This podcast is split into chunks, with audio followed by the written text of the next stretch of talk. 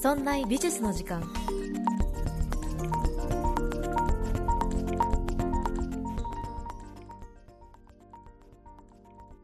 美術を身近にするこの番組「そんな美術の時間」そんなプロジェクトラチがお送りいたします。さて9月30日月末ですね。9月の月末もう私はめちゃくちゃ忙しい時期に入りました。皆さんはいかがお過ごしでしょうか？忙しいっていうとね私は思い出すのは学生の頃です。学生の頃はもう自分の、うん、寝る間も惜しんでいわゆるこうよくやって制作してたなっていうのを、まあ、忙しくなるとね思い出すんですよね。美術大学って結構こう制作する期間っていうのが長くってもう学生が使える手札ってもうお金とかそういうものじゃないからもう時間もう限られた時間をどれぐらいこう制作に落とし込めるかっていう勝負だったなって思いました。でね時間とか食べる時間食べる量っていうのもだんだんこう抑えられていった時にあああの時ちょっと気持ちがずっと追い込まれてたなっていうのをねこう未だに思い出したりとかします。ね苦しかったなっていうそういうね苦しいことをねあの思い出すんですけれども今回ご紹介する草間弥生この人もねかなり自分を追い込んで追い込んでそれでも天才と呼ばれる。こうやってそれでも自分の制作を作り続けてきたからこそ、えー、今天才と呼ばれているアーティストになっているのかなと思います。皆さん草間彌生さんどんな印象ありますか？なんかね、その草間弥生の弥生っていう字がもうめちゃくちゃ難しくって書けないし書けたとしても書き順がわからないっていうね、まあ、そういう印象がすごい強かったかなって思います。以前ね、メールかツイッターかなで、え、リスナーさんにいただいた、え、エピソードがあったんですけど、草間弥生のあの漢字をね、お子さんのテストで書かせる、漢字で書かせるっていう、なんか美術のテストがあったみたいです。それでね、そこなんだっていう感じでびっくりした記憶がありました。まあ、それほど認知度は高いというアーティストなのではないでしょうか。水玉の人っていう感じでね。なんかネイルで、私の友人も今ネイルでこう水玉、草間弥生水玉やってますけれども、ね、そういうこの印象、あ、漢字難しい人、水玉の人、このイメージから一歩二歩進むように、えー、話をしていきましょう。この草間彌生さんのエピソードを聞けば、えー、天才の辛い過去。この苦しい時代を乗り越えたからこそ今があるんだということが、えー、お伝えできればいいなと思っています。早速本編に入っていきましょう。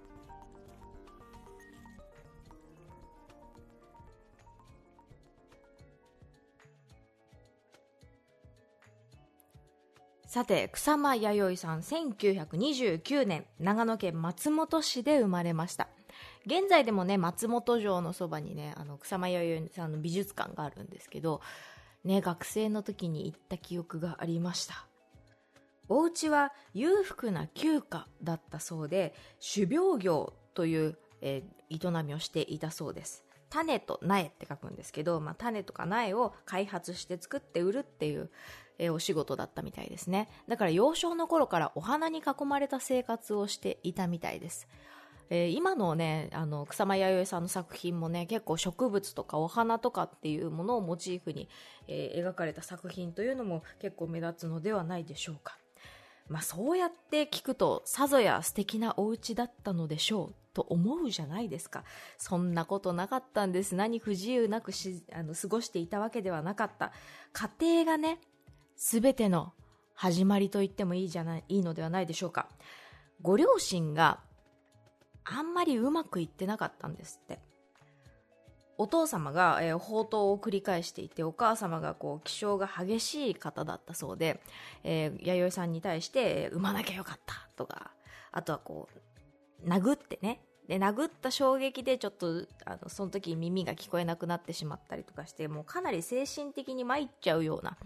えー、生活だったみたいで、とてものびのびと育つような環境ではなかったそうです。時代感もありまして、まあ、思春期の頃に太平洋戦争を経験したりとかして、えー、幼少の頃はだいぶ辛い思い出が、えー、重なっていたのかなという感じです。そんな、えー自分の支えとしてあったのが絵を描くことだったそうなんですね。絵を描いたり、えー本を読んだりあとはこう空想を巡らし巡らしてみたりとかすることがあの自分の唯一の、えー救いだったということです。この時期ね幻覚とか幻聴に悩まされていましてお花とか動物が話しかけてくるのとか周囲がね全て水玉で覆われているっていうようなですこれだけ聞くとなんかすごいファンタジーのファンシーなイメージがあるんですけどそれがすごく怖かったんですって。ね、それ、まあ、言ってて辛いんですけどこの子供の頃どんな辛さどれぐらい苦しかっただろうかっていうのを、まあ、家庭環境がねこう見え隠れするかなという感じです。でこのあの話しかけてくるお花とか動物が話しかけてくる水玉で覆われているという怖い現象をえこの見たものをそのまま書き留める絵にすることによってえ自身の気持ちを落ち着かせていたそうです。これがね後にあの作品に落とし込まれていくわけなんですけど母親はね、この草間彌生さんがそこまで追い込まれているとは思っていなかった。あんまり理解していなかったようなので絵を描くのはやめなさいってね禁止させるんですって。自分にとっては彼女にとっては絵を描くっていうことがすごく救いだったんですけど母親からは止められてしまった。母は着物や洋服は買ってくれたけど絵描きになるもんじゃない嫁に行けと言われていたそうです。絵の具は買ってくれなかったと。そんな中で生まれ育った彼女は、えー後に何としても画家になりたいと思うようになっていきます。そして、えー京都市立美術工芸学校現在の、えー市立道田美術工芸高等学校に入学をして日本画を学ぶことになります。お母さんからはね反対されたみたいなんですけど親元を離れて、えー京都に行ってね長野県から京都に行って自分で、ま、日本画を学ぶということになっていきました。松本に帰ると公募展で入選をしたりとか、23歳で初めて個展をやったりとかしていてもう活躍はねあの若い頃からやっていたみたいですね。この頃に、精神科医のお医者さんと出会うことになります。そうここで彼女が強迫神経症っていうのにかかってるということが明らかになるんです。同時に才能を見出せ見出してもらえるのであの天才画家としてえいろんな人たちが関心を持つようになっていきました。今の我々のイメージもなんかありますよね。草間さんのイメージってまあ水玉の人だけどちょっとメンタルがうーんっていうね。でもねこの後強迫神経症っていうものが明らかになっても草間さんの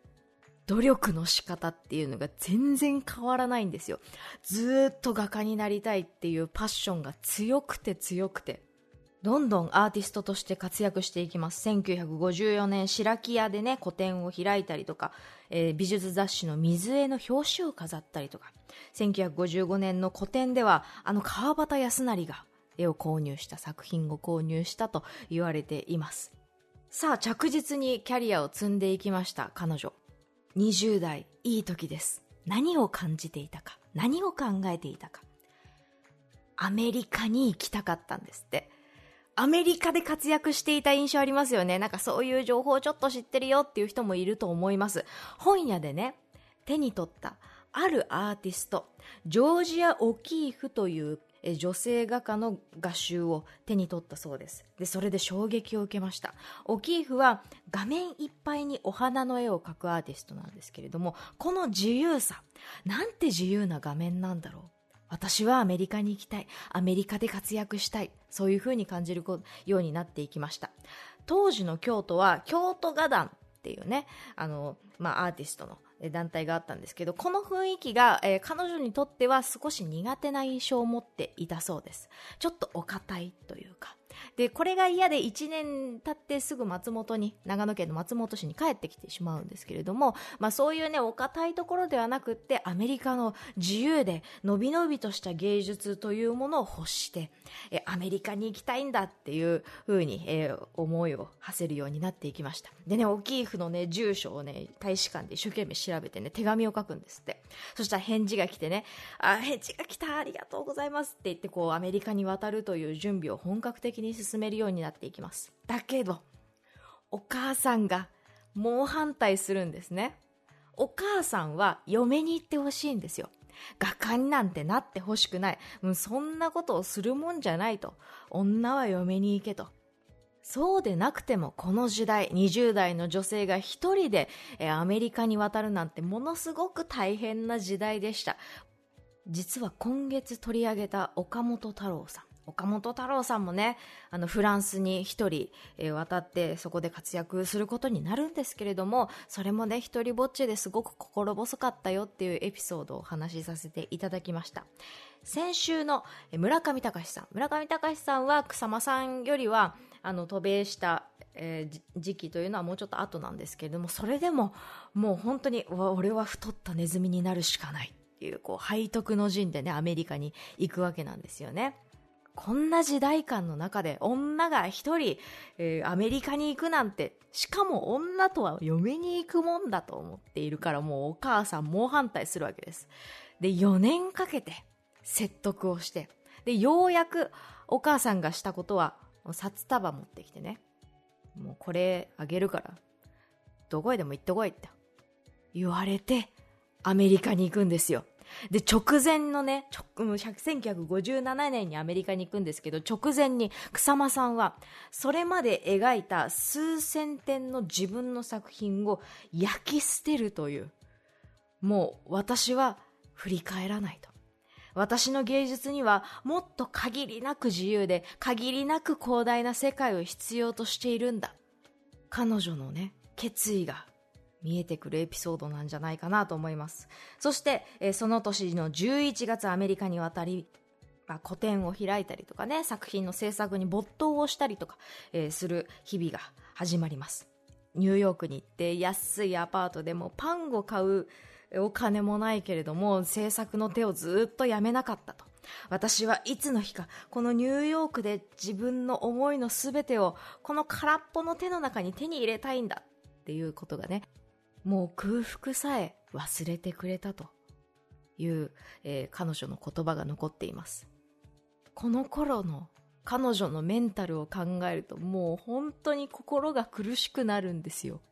幼少期にあれだけトラウマを抱えてね、で、それが元で、え自身の生活に、生活政策に落とし込んでいる、え、彼女ですけれども、もうそんな、もう寝る時間と食べる時間はもう大事なんだということを、私もね、体感して、あの、まあ、草間さんに比べたら全くのど素人ですけど、全くど凡人ですけど、やっぱり食べる時間と寝る時間はすごく大事だって思っている中で、空腹、食べるものもないし、寝る時間も惜しんでずっと制作をしていたっていう、まあ、もう普通の凡人だったらもう頭狂っちゃう。でもね、天才は違う。いや、天才違うな。こういう逆境の中で代表作の一つを完成させるんですね。それが無限の網シリーズと呼ばれています。もうキャンバスの中にもキャンバスどころかもう最終的にこう壁一面にもう網目状のえ模様をずっと描いていくという作品になっていくんですけど、まあ、これがねあのニューヨークで、えー、ニューヨークデビューを果たしてもうメディアで次々と取り上げられるようになっていきました。この時期1950年代60年代というのはアクションペインティング全盛の時代です。そんな中であすごくセンセーショナルなすごく前衛的なアーティストがいるということで注目されていきました。世界の草間の誕生です。それからね、どんどんどんどん作品を制作して、えー、注目されることになっていきます。1962年にはソフトスカルプチャーでね、あの、布を使って、男性器の形に模したような突起物をこううじゃうじゃうじゃって作って、ね、それを家具で覆ったりとか部屋一面に覆ったりとかっていう作品を発表していきますなんか草間さんのありますよね。ちょっと突起物がうにゃうにゃうにゃうにゃっていっぱい、こう、ニョキニョキ生えてる、キノコみたいに生えてるやつ。あれは、幼少期からその男性とかこう異性に対するものの恐怖を感じていて、で、それの克服のためにの何千個も、えそれに模したような突起物をこう描いていくというような、作品を、見せていきます。で、その空間もね、鏡張りにして、空間展示インスタレーションとして発表していくんですね。彼女のオリジナリティというのはアメリカやヨーロッパで高く評価されていきました。これこそ最先端のアートだと。で、えドイツとかオランダとかイタリアなどの美術館からも招待を受けて展示作品をするようになっていきます。他にもねベトナム戦争の時代背景の時にフラワーチルドレンっていうのが流行ったんですね。武器ではなく愛をっていうスローガンのもとあの平和とか、えー、愛とかっていうのを象徴して、えー、お花をこう体に飾っていたっていうこうヒッピーの文化があるんですけれどもここにハプニングを持ち込んで作品を展開していったという、えー、草間さんの作品があります。あのボディフェスティバルっていうこうヌードダンサーにこう体に水玉をこうつけてでこうパフォーマンスをするっていう作品があるんですね。でこれは、え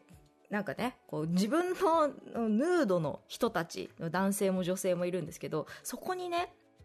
すっごいドット柄がこうポツポツポツポツこう塗られてるんですよ。一見すると、ね、ね、このこの人たちなんでこんな目立ちたいのっていうような印象があるんですけどあの彼女にとっては水玉が覆われている世界観で生活していますから水玉を描くことによって自己表現自己を消して宇宙の自然に帰るんだ。そういう理由で水玉を作っているそうなんです。だから草間さんの水玉ってなんかさこうファッショナブルな感じでこう自分のアイデンティティをこう表現するっていうものではなくってもう自然との一体化として水玉を描くんですって。だからいろんなものに対して均等に水玉を描くっていう彼女の表現は自己消滅宇宙とか虚無の世界というのを表現しているんですって。はあそう考えるとこの「無限の網」シリーズで展開していた網とか水玉っていうこのね考え方が少し見えてくるのではないでしょうか。こうして、えどんどん活躍していって美術史としての、えー、立ち位置というのも確立していった、えー、草間彌生さんですけれども実はメンタルはどんどんどんどん疲弊していきました。限界を感じていたそうなんですね。1972年に恋人が亡くなってしまってその翌年ニューヨークを去ります。心身すり減らして、え日本に帰ってくるわけなんですよ。ただでさえ寝る間も惜しんで縦横無尽に活動していた彼女ですからもうそれだけを考えても本当に大変な一日大変な生活だったんだなというのを感じてしまうわけですでニューヨークを去って日本に来ました日本でねどうされたか世界で活躍する草間ですよ。ね。だけどね、日本のメディアはこれをスキャンダラスに報道するんです。誹謗中傷のようなこう記事を載せたりとかしてね。もうこれ以上追い込まないでくれと思ってしまうんですけど、まあそういう時期がありました。以前このラジオでも、えー、オーディオブック有料版のおまけ配信の方で、まあ、性の表現っていうことに対してちょっと話をしていきました。日本人のね、性表現に対する、えー、過剰な反応な、なんでね、そういう背景になってしまったかっていう話をしてしまったんですけど、まあ、もしかしたらね、そういう文化も後押ししているのかもしれません。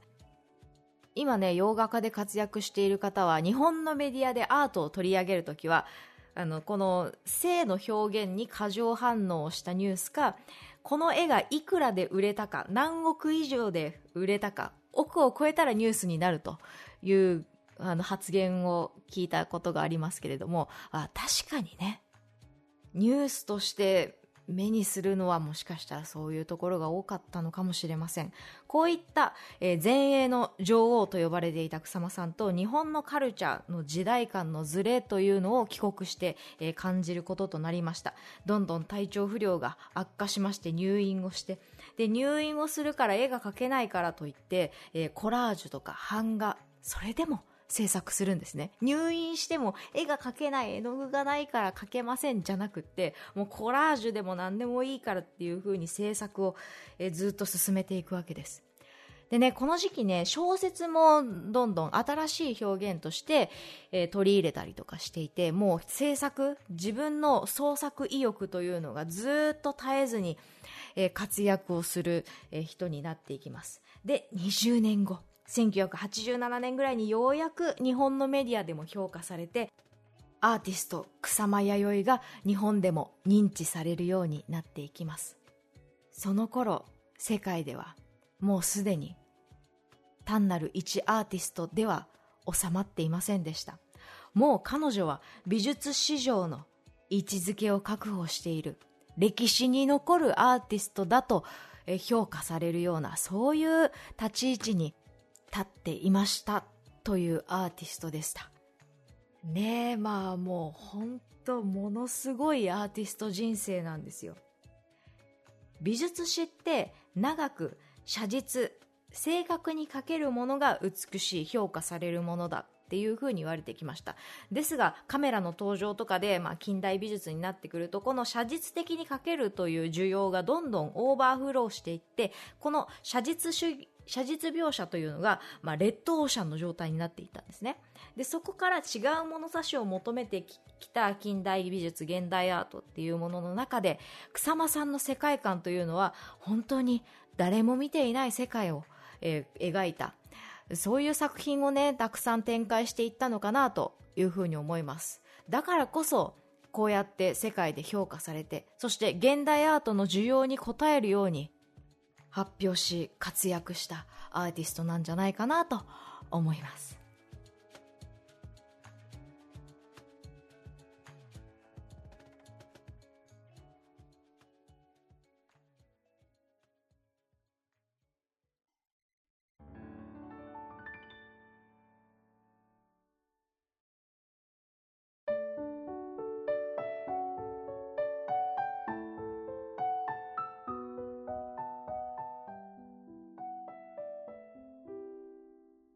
て、いかがだったでしょうか？えオーディオブック .jp のおまけ音声では、えこのエンディングの前に、なんでかぼちゃなのかっていう話を入れています。よかったら番組概要欄からチェックしてみてください。草間さんといえばね、えー、かぼちゃのイメージありますけれども、なんで彼女がかぼちゃを採用しているかっていう理由は、実は水玉とか網目の理由とは全く違う、えー、ことで、採用しているんだよという話をしています。よかったら聞いてみてください。それとですね、まあ、おまけの方では、ちょっと今回は、まあ、自分のね、あの、エピソードと、自分、自分の体験談とこう、照らし合わせながら、まあ、その、お花が話しかけてくるってどういう状況なのかっていうところを話をしています。ちょっとね、それをちょっと深掘りしたことによってちょっとね自分のメンタルがやられていまして今回マジでやめようかなって直前まで思っていたっていう話なんですよね。やっぱこう草間さんを持っているエネルギーがすごいなって改めて思いましたし凡人はここでメンタルがやられるんだなっていうこう凡人の私にとってはね。っていう話をさせていただきました。改めて凄みを感じたしお花が話しかけてくる水玉が覆われているっていう状況ってどんな感情なのかっていうのを咀嚼してみました。よかったら聞いてみてください。ということで、えー、今月9月は日本人アーティストを中心に取り上げさせていただきました。いやね面白かったね。この番組は結構ねその西洋美術が中心になっていたなと思います。やっぱりこう美術史歴史を語るとまあ、まとまってこうあるのが西洋美術のアーティストですしそこの時代感をね整理することによって、まあ、現代アートも分かってくるし新しいデザインとか今やってるアートとかっていうところも、えー、分かってくるかなと思うので西洋美術を中心にやってたんですよ。だけどね日本人にフォーカスしてみるといやー面白かったね。明治のこの美術という概念を輸入していってそこからどんどん活躍していった。で岡本太郎村上隆そして、えー、草間彌生とややらせていただきましたけれども日本から飛び出してね海外で活躍した日本人その人たちがえ何を感じてでその後日本に戻ってきた時にどういう活躍をしていくのかっていうところはすごく魅力的に感じました。現代のねアートの接点がやっぱり明治から始まったって思うとそこから日本美術史は大きく変わっていったかと思います。いや日本美術面白いね。今までさ俵屋宗達あとは葛飾北斎そして、えー、伊藤若冲と、まあ、江戸までのねアーティストを取り上げてきましたけれどもそことはまだ全然違う系統のアーティストが登場していった9月だったかなと思います。10月から何をしようかは今んとこまだ考えていません。もうその時その時でこうできることを全力でやっているつもりなので来月は何にしようかな？もしなんか希望があればメールいただけると嬉しいです。そんな美術の時間では皆さんからのご意見ご感想などメールをお待ちしておりますメールアドレスは art.0438.jp art. 数字で 0438.jp ですまた、そんないと名の付く番組は他にも、そんなことないっしょ、そんない理科の時間 B、そんない雑貨店と3番組ありまして、そんないプロジェクトというグループでお送りしております。そんないプロジェクトにはウェブサイトもありまして、そこから今配信中の番組や過去に配信していた番組を聞くことができます。URL はそんない .com、sonnai.com となっております。またツイッターもやっていますので、そちらの方はそんない P で検索してみてください。ということで、9月お疲れ様でしたまた10月もよろしくお願いしますそんない美術の時間そんないプロジェクトラチがお送りいたしました